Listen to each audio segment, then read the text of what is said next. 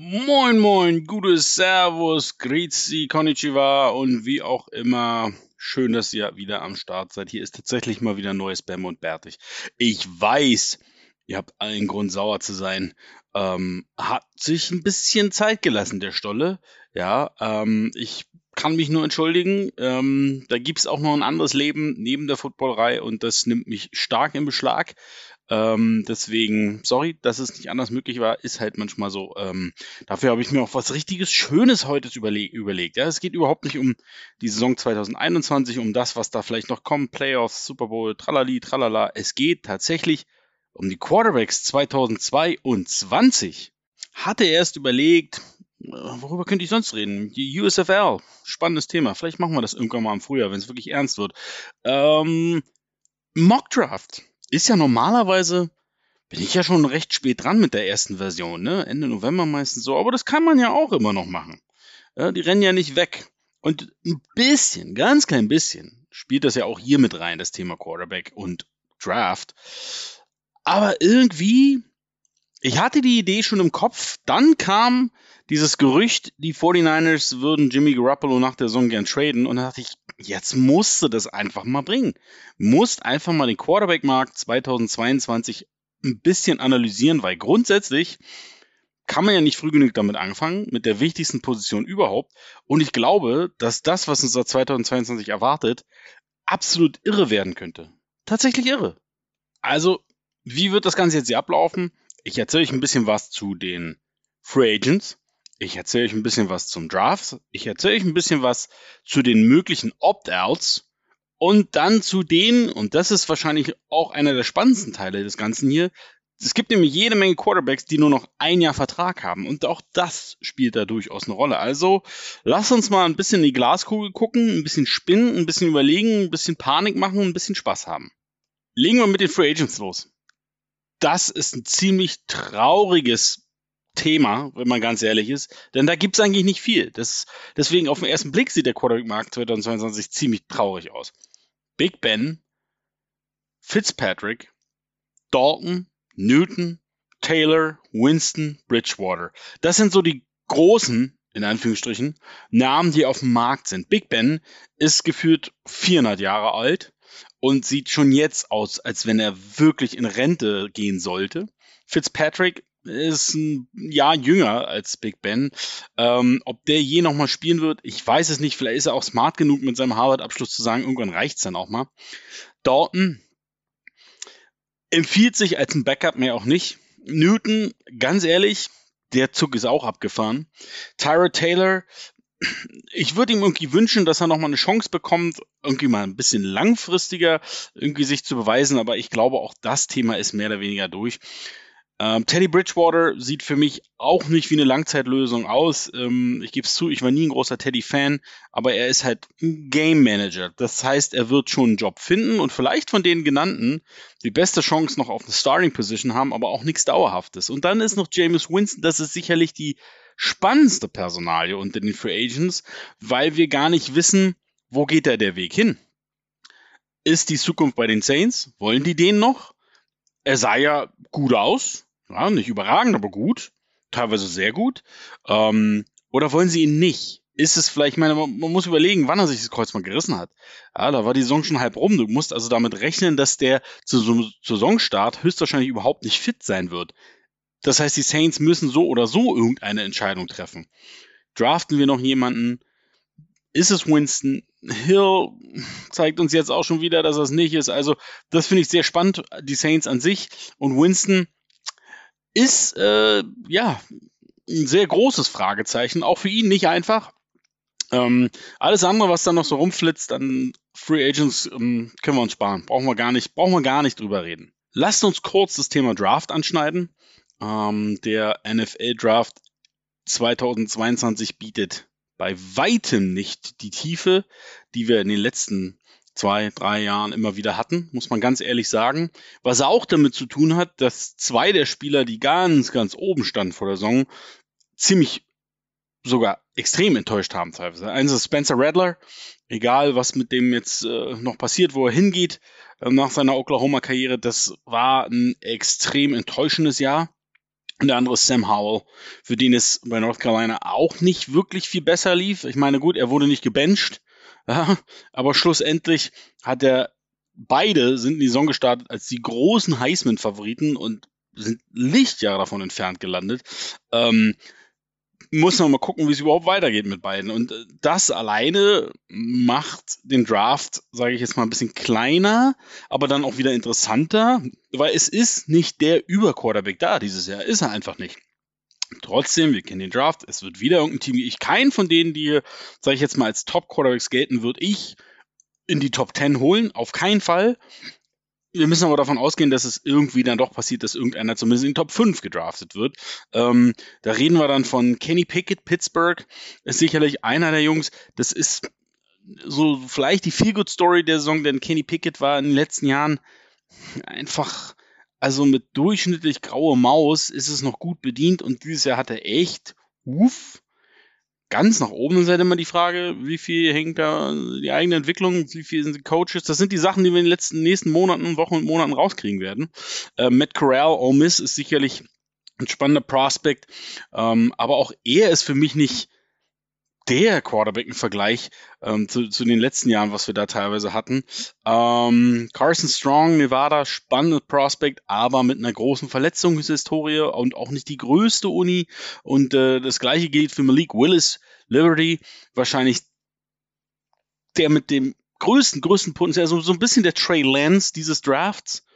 Was mich an Malik Willis aber jetzt schon stört, ist, dass er, ich mochte den wirklich sehr vor der Saison, aber die letzten Spiele der Saison alles ja extrem abgeschissen. Und das macht mir ein bisschen Sorgen, wenn du gegen, wenn du gegen große Teams zu tun hast, mit einem Team wie Liberty, dann ist das okay. Aber wenn du gegen Competition, die du eigentlich beherrschen solltest, Probleme hast, äh, und so geht es weiter. Die, die Liste der Namen ist lang, die wir dann jetzt hier nennen könnten. Also, Deswegen, der Draft wird natürlich wieder eine Rolle spielen, aber ich sehe nicht, dass der Draft so eine große Rolle spielen wird. Ich kann mir eher vorstellen, dass wir tatsächlich mal sehen werden, dass nur drei vielleicht in der ersten Runde weggehen, das schon eine Weile her ist, dass das der Fall war. Und dass wir also eher wieder Richtung zweite Runde vielleicht mal gehen mit mehr Picks. Ja, und dass eben vielleicht auch später erst Spieler gedraftet werden, auch in der ersten Runde erst später. Also dass vielleicht gar nicht so ein Run stattfindet wie üblich, sondern vielleicht tatsächlich mal Teams wie die Saints oder so mal eine Chance bekommen. Lassen wir uns überraschen. Die dritte Runde sind die Opt-out-Spieler. Die Spieler, die theoretisch auf dem Markt landen könnten. Und da gibt's drei ganz entscheidende Namen. Äh, zwei davon habt ihr ja auch schon gelesen in der Überschrift.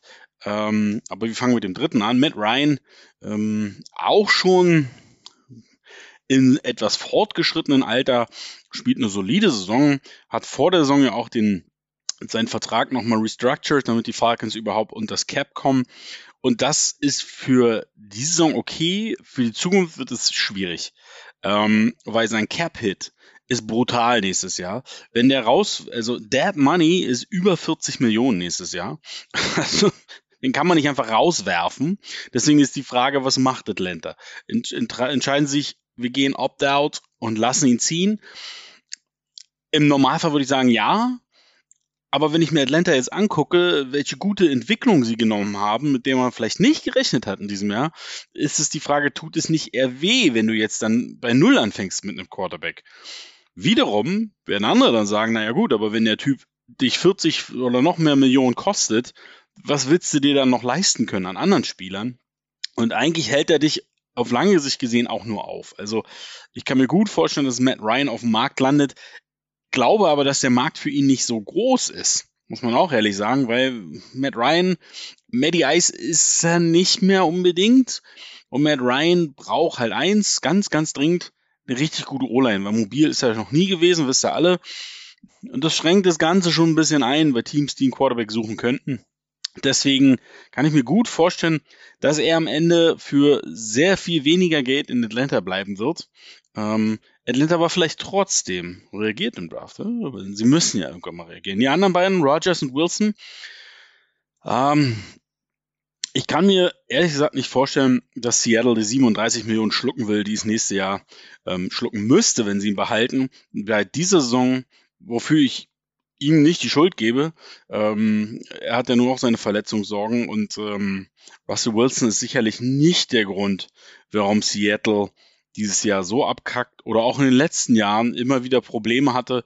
Äh, die Protection war schlecht, ihr wisst es alle, die O-Line ist immer ein Problem gewesen. Er hat sich oft genug beschwert, es war eigentlich das Off-Season-Thema, bis dann Aaron Rodgers kam und dann ist es so ein bisschen abgeebbt. Ich glaube aber, dass es, das habe ich schon, glaube ich, schon mehrfach gesagt, ich glaube, diese Ehe die ist vorüber, das ist vorbei, weil Pete Carroll wird nicht gehen. Das ist einfach, in Seattle ist er der Mann Gesetz, also wird Wilson gehen und da glaube ich, reden wir auch von einer Wahrscheinlichkeit von 95 Prozent, dass er weg sein wird.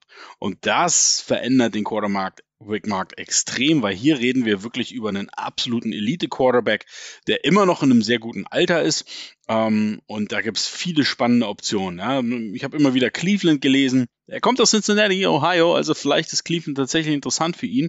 Ähm, warum Cleveland sein könnte, kommen wir gleich noch zu. Was ich spannend finde, was man nicht vergessen sollte, ist äh, North Carolina, also die Carolina Panthers. Er hat für, für NC State College gespielt. Ähm, Vielleicht ist das was, äh, wo er hingehen könnte. Ja.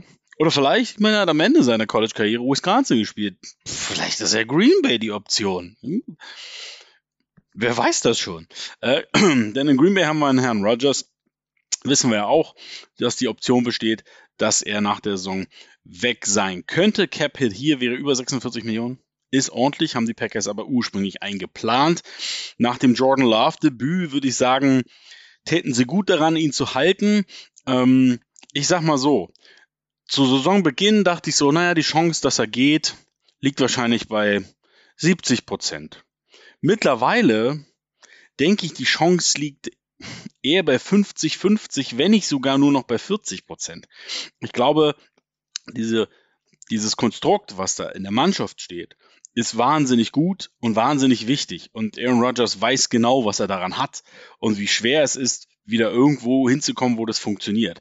Wenn ihm jemand jetzt anbietet, wir bauen hier quasi ein Tampa Bay Buccaneers 2.0. Ja, du kommst und wir bauen dir alles drumherum, dass du erfolgreich bist. Dann ist es durchaus denkbar. Aber ansonsten glaube ich, würde er Green Bay nicht den Rücken kehren.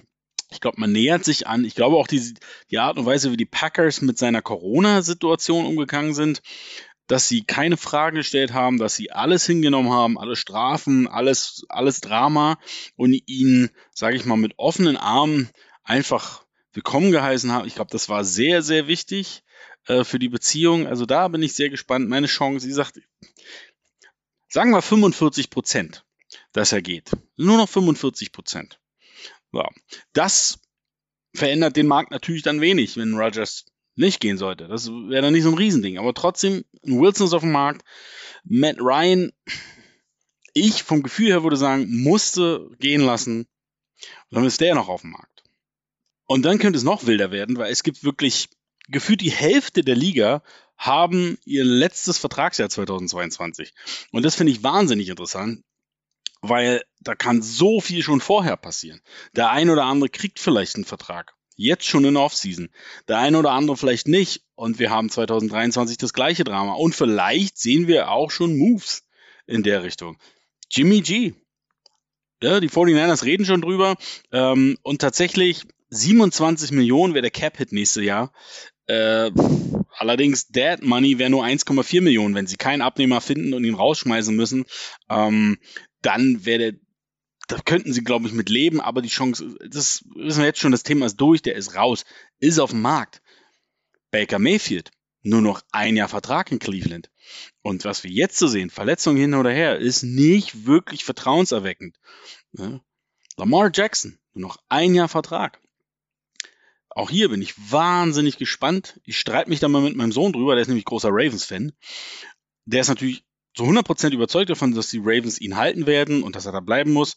Und ich glaube auch, dass die Ravens gar keine andere Wahl haben. Aber die Frage, die man sich am Ende stellen muss, auch als Franchise, ist, bin ich bereit, einem Spieler, der doch sehr von seinem läuferischen Potenzial lebt, was immer auch gewisse Gesundheitsrisiken mit sich bringt, und als Passer sich auch jetzt nach vier Jahren NFL nie so entwickelt hat, wie man sich das eigentlich wünscht von einem First-Round-Pick, bin ich bereit, für so einen Spieler jedes Jahr 40, 50 Millionen zu zahlen? Denn das ist ja das, worauf es hinausläuft. Und die Frage müssen sich die Ravens tatsächlich ernsthaft stellen. Denn da, da geht er hin. Lamar Jackson als einmaliger MVP und so weiter und so fort. Hm, bei den anderen reden wir nicht unbedingt über 40 Millionen. Trotzdem über viel Geld. Daniel Jones, noch ein Jahr Vertrag. Wäre man bereit, so einem Spieler 20 Millionen im Jahr zu zahlen? Jared Goff, noch ein Jahr Vertrag. Hm, auch hier sind jetzt schon, das Geschrei ist jetzt schon groß. Ja? Ähm, der Cap-Hint nächstes Jahr wären irgendwie 31 Millionen. Verschlucke ich mich glatt. Ähm, Drew Lock auch noch ein Jahr Vertrag. Sicherlich auch nochmal ein spannender, äh, spannendes Prospect für den einen oder anderen. Ähm, Derek Carr, nur noch ein Jahr Vertrag. Halleluja. 20 Millionen kostet der äh, Cap-Hit nächstes Jahr, aber kein Dead Cap mehr. Das ist mal nett, ne? Also sie könnten die Raiders könnten mit dem sonst was machen. Wird nicht passieren, aber Kirk Cousins noch ein Jahr Vertrag. Sam Darnold ist ganz schlimm, auch noch ein Jahr Vertrag. Den muss man ja entlassen. Die 19 Millionen will Carolina wahrscheinlich nicht schlucken. Ähm, also ihr seht, das sind allein 1, 2, 3, 4, 5, 6, 7, 8, 9 Spieler, die nur noch ein Jahr Vertrag haben. Ganz verschiedene. Teilweise noch ein Rookie-Deal, wo du dir bei einem Danny Jones sagen würdest, hm, will man den noch verlängern? Hm, bei einem Make, Baker Mayfield ist man sich unsicher. Will man den verlängern oder nicht? Lamar verlängert man sicherlich, aber will man wirklich 45, 50 Millionen ausgeben? Goff, hm, was ist mit Kirk Cousins? Spielt eine geile Saison, aber ist das schon wieder so viel Geld wert? Bringt er es wirklich? Carr, spielt ebenfalls eine geile Saison, ist wahrscheinlich einer der most underrated Quarterbacks und, und einer der unbeliebtesten Quarterbacks. Ich kenne keinen Quarterback, der so lange bei einem Team ist und jedes Jahr wieder mit irgendwelchen Gerüchten umgehen muss, dass man jemanden draftet oder ihn loswerden will. Wahnsinn. Ähm, also das sind ganz viele spannende Personalien und irgendwas sagt mir, dass nicht jeder davon im nächsten Jahr noch, obwohl er noch ein Jahr Vertrag hat, bei dieser Franchise spielt, bei der er jetzt ist. Da wird einiges passieren. Und dann, schlussendlich, haben wir natürlich noch einen Sonderfall. Sean Watson. Vier Jahre Vertrag. er hat er tatsächlich ein Opt-out 2023. Ist noch ein bisschen hin. Ähm, den jungen Mann haben wir oft genug, oft genug thematisiert. Brauchen wir nicht lange drüber reden. Ist sicherlich ähm, auf dem Feld einer der Top 5 Quarterbacks in der NFL. Wahnsinnig talentiert. Ähm, was er sich off the field leistet, ist äh, absolut inakzeptabel. Ähm, es ist ja, also äh, einfach, nein, einfach Mist. Ähm, deswegen habe ich mich ja auch schon darüber ausgelassen, dass man überhaupt darüber nachdenkt, einen Trade zu machen für so einen Spieler. Finde ich sehr fragwürdig. Ähm, aber er wird, das wird auch ein Thema für die nächste Offseason sein. Was passiert mit ihm? Das wird für viele Teams auch eine Rolle spielen bei ihrer ganzen Evaluierung von Free Agents oder wirklichen Trade-Kandidaten oder Draft und, und, und. Kann Deshaun Watson irgendwie aus seinen Legal Issues rauskommen? Wenn ja, wie? Also das ist äh, ein ganz spannendes Thema, ähm, auch wenn es halt so ein Geschmäckle hat. Ne? Ähm, aber ihr seht, es ist wahnsinnig spannend, ist wahnsinnig spannend. Und äh, ich, ich gebe euch jetzt noch so einfach so aus dem Gefühl raus, so ein paar Dinge, wo ich denke, die kann ich mir gut vorstellen, dass die passieren. Aaron Rodgers bleibt in Green Bay. Muss ich ja sagen. Völlig klar. Ähm, Russell Wilson. Ich, ich glaube Carolina es ist, fände ich total spannend. Es ist vielleicht kein sexy Market und nicht das, was man denkt unbedingt. Aber Carolina ist all in, alle möglichen Male gegangen, sehr viel investiert. Matt Rule steht unter Druck jetzt noch ein Rookie. Meine ersten beiden Jahre waren jetzt nicht so geil, sowohl Quarterback-wise als auch Record-wise. Jetzt musste mal was tun und dann wäre das genau der richtige Spieler, der sofort deiner Franchise hilft und nicht erst in zwei, drei Jahren womöglich. Deswegen, ähm, das fände ich super spannend. Fände ich super spannend. Jimmy G, normalerweise würde er nach New England zurückgehen. Wird nicht passieren. Ähm, das Jimmy G, das das ist dann so, so, so einer, der am Ende länger auf dem Markt bleibt, glaube ich, als man glaubt. Ähm, und der schlussendlich tatsächlich wahrscheinlich irgendwo Denver, Seattle, irgendwo da landet und sagt, äh, die Fanbase nicht gerade aufschreit und sagt, yeah, QB1. Ähm, ja, definitiv. Ähm, Lamar ich denke, die Ravens werden es tun und werden ihm einen Vertrag geben, der nah an die 50 Millionen pro Jahr geht für fünf Jahre, sechs Jahre. Ähm, und ich glaube aber auch, dass sie das auf lange Sicht bereuen werden. Ähm, ja, davon gehe ich aus. Ähm, besonders spannend ist für mich Derek Carr. Ich kann mir eigentlich nicht vorstellen, dass sie ihn ziehen lassen. Es hängt aber, glaube ich, auch viel davon ab, wer denn Coach im nächsten Jahr wird.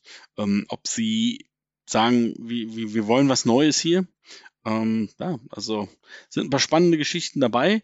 Ich wollte euch nur mal mit, mitnehmen auf den Weg und äh, euch Gedanken geben, wo, wo, ihr vielleicht, hey, schau mal, so viel kann passieren auf dem Quarterback nächstes Jahr auf dem Markt. Also zieht euch mal rein, guckt euch an, sagt mir gerne auch mal, was ihr davon haltet, äh, von all den Namen, die da vielleicht auf den Markt stoßen könnten. Und äh, ich freue mich auf euer Feedback. Das war's dann auch für diese Woche. Könnten noch ein bisschen College Football nächstes Mal wieder reden, oder? Ist doch eine irre Saison. Und das sagt man eigentlich jedes Jahr beim College Football. Ha. Macht's gut.